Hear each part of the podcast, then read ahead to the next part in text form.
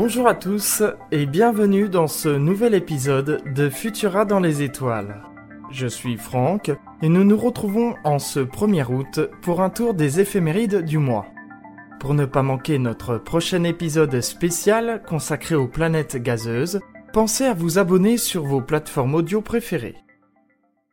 Avant toute chose, pour toute observation, il vous faut tout d'abord vous éloigner de toute source lumineuse, centre-ville, lampadaire, route. Privilégiez la campagne avec un horizon bien dégagé si les observations se déroulent au ras de celui-ci. Attendez quelques minutes afin que vos yeux s'habituent à l'obscurité. Voici une sélection d'événements marquants à observer soit à l'œil nu, soit avec une paire de jumelles ou un télescope durant ce mois d'août. Le lundi 2 août, je vous invite à attendre que les dernières lueurs du crépuscule aient disparu vers 23 heures pour localiser au-dessus de l'horizon sud-est un point brillant. Si vous possédez une paire de jumelles ou encore mieux un télescope, vous verrez que ce point brillant présente des boursouflures, car en fait, il s'agit de la planète Saturne avec ses anneaux. Cette planète sera en opposition, c'est-à-dire que ce sera la meilleure période pour l'observer. Elle sera cependant basse sur l'horizon en début de nuit, mais au fur et à mesure que nous avancerons dans la nuit, vous la verrez petit à petit monter dans le ciel pour redescendre vers l'horizon ouest au petit matin. Elle sera donc visible toute la nuit. Vous pourrez la voir à l'œil nu, aux jumelles ou aux instruments.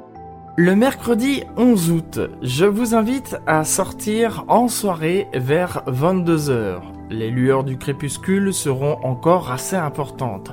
Mais vous ne pourrez pas manquer au ras de l'horizon ouest un point très brillant. Vous l'aurez sûrement reconnu, il s'agit de la planète Vénus.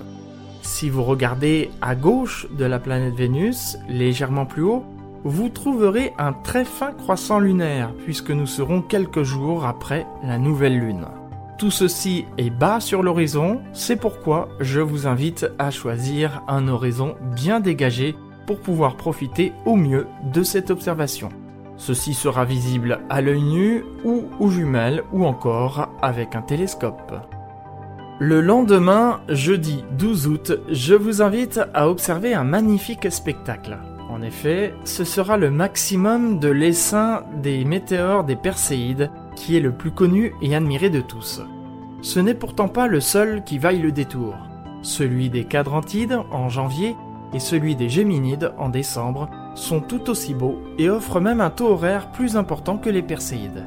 Mais c'est probablement parce que ces dernières se produisent à la belle saison, qui plus est pendant les grandes vacances, qu'elles remportent le plus de succès. Actif du 17 juillet au 24 août, cet essaim semble provenir de la constellation de Persée, d'où son nom. Ces météores sont aussi appelés les larmes de Saint-Laurent, car autrefois la date du maximum était le 10 août, jour de la Saint-Laurent. Cet essaim est le résultat des débris que la comète Swift-Tuttle laisse sur son passage lorsqu'elle repasse au voisinage de la Terre tous les 130 ans. Pour cette année 2021, les prévisionnistes annoncent une activité normale comparée aux années précédentes, avec une moyenne de 100 météores par heure. Le pic d'activité est prévu à 21h15, mais malheureusement, il fera encore jour à ce moment-là. Il faudra donc attendre que la nuit soit tombée vers 22h45. La présence d'un petit quartier de lune qui sera en train de se coucher ne devrait pas vous gêner. Ne pas oublier que ces horaires ne sont que des estimations et que parfois l'inattendu peut réserver des surprises. Il est conseillé aussi d'observer 24 heures avant et après le maximum prévu. Vous trouverez la constellation de Persée au-dessus de l'horizon nord-est vers 22h45. Pour observer ceci, pas besoin d'instruments, seuls vos yeux suffisent. Et pour en savoir plus sur les météores, je vous invite à écouter notre épisode spécial du 15 juillet dernier. Le vendredi 20 août, c'est désormais le matin que je vous invite à observer.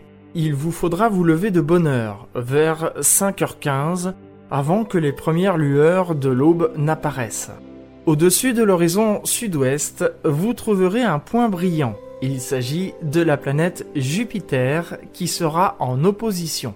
Tout comme Vénus au début du mois, ce sera donc la meilleure période pour l'observer. Elle aussi sera visible toute la nuit. Vous la trouverez au-dessus de l'horizon sud-ouest. Vous pourrez l'observer à l'œil nu, mais je vous conseille toutefois une paire de jumelles ou encore mieux un télescope. Nous restons au vendredi 20 août, mais cette fois-ci, je vous invite à observer en soirée. Attendez 22h30 que les dernières lueurs du crépuscule disparaissent.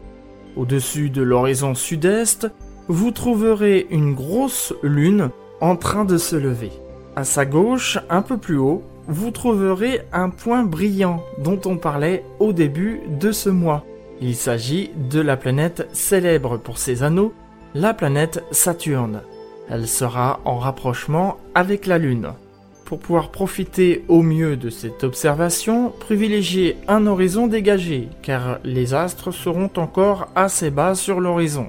Vous pourrez l'observer à l'œil nu, mais je vous conseille une paire de jumelles, ou encore mieux, si vous l'avez, un télescope. Enfin, dernière sélection de ce mois d'août, je vous invite à vous lever tôt en ce dimanche 29 août vers 5h30 avant que les premières lueurs de l'aube n'apparaissent. Au-dessus de l'horizon sud-est, vous trouverez haut dans le ciel un quartier de lune.